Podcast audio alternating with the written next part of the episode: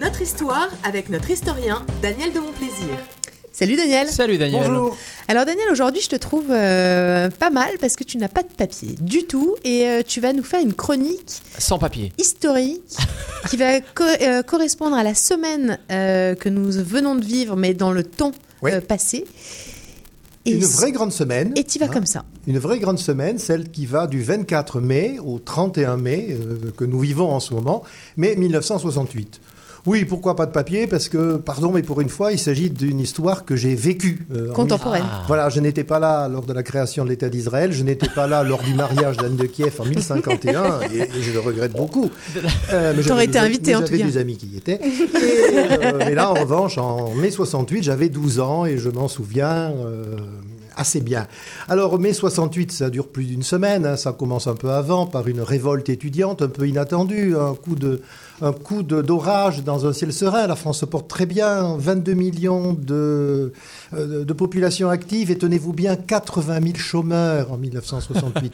Des salaires qui dingues. augmentent, une croissance économique euh, forte, une France qui est respectée dans le monde entier, qui se détache des États-Unis, qui commence à lier des relations avec la Chine, avec, euh, avec la Enfin, c'est- un pays plein de santé, dirigé depuis dix ans par le général de Gaulle et par un grand Premier ministre qui s'appelle Georges Pompidou. Et puis d'un seul coup, tout ça, ça casse. Alors, euh, notez la, la transition avec ce que disaient Emmanuel Caron et Lamartine. Lamartine s'était fait un succès dans les années 1840 en disant dans un discours « La France s'ennuie ». Eh bien, en avril 1968, Pierre Viançon-Ponté, qui était un gourou, un des gourous du journal Le Monde, reprend la formule en écrivant La France s'ennuie. Et c'est vrai que la France s'ennuyait, et c'est ce que disent les étudiants qui se précipitent pour euh, brûler des voitures euh, dans le quartier latin. Alors, ces étudiants, c'était des gosses riches qui aujourd'hui sont tous devenus Golden Boy, euh, milliardaires à la retraite, etc., qui ont to- manqué totalement de scrupules pour exploiter des travailleurs du tiers-monde. Les, les, les, les néo-68ards, quand même, c'est ça. Mais à cette époque-là, ils n'avaient pas c- c- cette idée-là. Ils étaient pleins d'idéaux, l'imagination au pouvoir, sous les pavés la plage. À propos de De Gaulle, évidemment, 10 ans, ça suffit, etc. etc. Interdit d'interdire. Ouais, il est interdit d'interdire, euh, exactement. Ce qui fait la force de mai 68, parce que ce mouvement étudiant existe dans d'autres pays, notamment en Allemagne, dans les pays, dans les pays scandinaves et aux Pays-Bas. Ça se calme assez vite. En France, ça ne se calme pas, parce que c'est le monde ouvrier, les syndicats, notamment la puissante Confédération générale du travail, qui prend le relais en ajoutant aux revendications étudianti- estudiantines qui sont extrêmement floues, des revendications sociales qui, elles, sont extrêmement précises. Euh, le 24 mai, donc voilà, début de la grande semaine, le général de Gaulle euh, espère qu'il est rentré d'Ardar de Roumanie, où il était en train de faire le beau auprès de son ami Ceausescu. Euh, et oui, un grand démocrate, n'est-ce pas Oui, lui oui. aussi oui. Euh, euh, est revenu d'Ardar pour voir ce qui se passait dans ce pays qui avait l'air d'être d'être en flammes et il propose un référendum sur les grandes réformes à opérer dans la société. Et il fait complètement flop. Il le dit lui-même, j'ai mis à côté de la plaque. On se moque de lui, le vieux, il faut le ranger, c'est terminé. Cette annonce de référendum, ce référendum, personne n'en veut. Ça sera un plébiscite. Il nous fait encore le coup du référendum. C'est plus la peine. Le lendemain, les étudiants manifestent dans le quartier latin au cri de Adieu de Gaulle, adieu de Gaulle, adieu. Bon.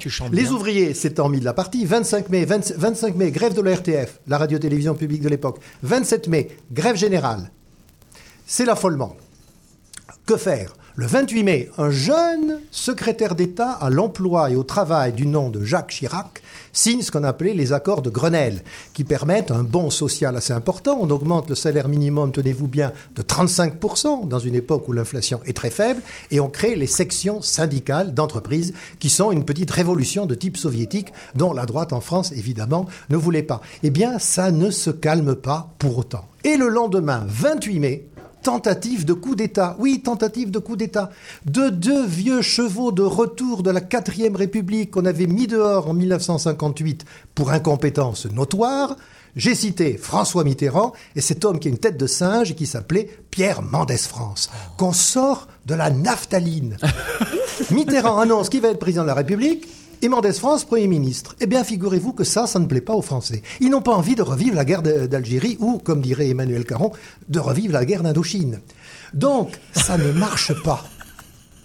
Le coup d'État, tenté par les vieux routiers du Parti socialiste, en essayant de s'appuyer sur la jeunesse étudiante, eh bien, ça a raté. Mais encore que ce ratage, il faut-il le transformer? Le 29 mai, le général de Gaulle fait un coup fumant, il disparaît. Le général de Gaulle a disparu. Même le Premier ministre Georges Pompidou ne sait pas où est le général de Gaulle. Il est parti à Baden-Baden, en Allemagne, voir le général Massu qui commande en chef les forces d'occupation françaises en Allemagne. Et oui, en 1968, l'Allemagne est encore occupée par l'armée française. Et il revient assurer du soutien de l'armée. En réalité, de Gaulle n'a pas du tout l'intérêt, ni même l'idée le projet de faire tirer sur, sur, les ouvriers ou sur les étudiants, évidemment pas. C'est un coup psychologique pur. Un, il a disparu. Deux, il réapparaît en étant allé voir ensuite, euh, en étant allé visiter un chef militaire.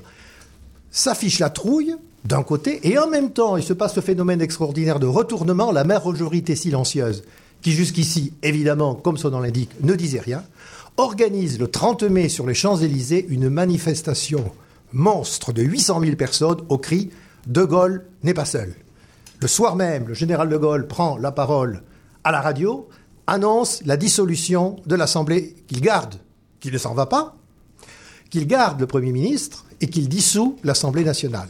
Les élections ont lieu dans les délais voulus, c'est-à-dire vers la mi-juin, sur 480 députés. Ces élections amènent 350 gaullistes. Mai 68 est terminée et elle aura même abouti à ce triomphe du général de Gaulle.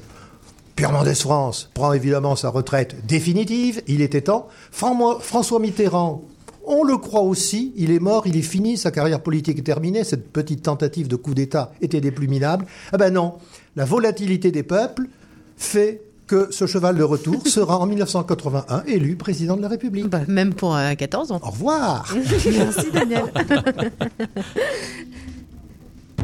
C'était notre histoire avec notre historien Daniel de Montplaisir.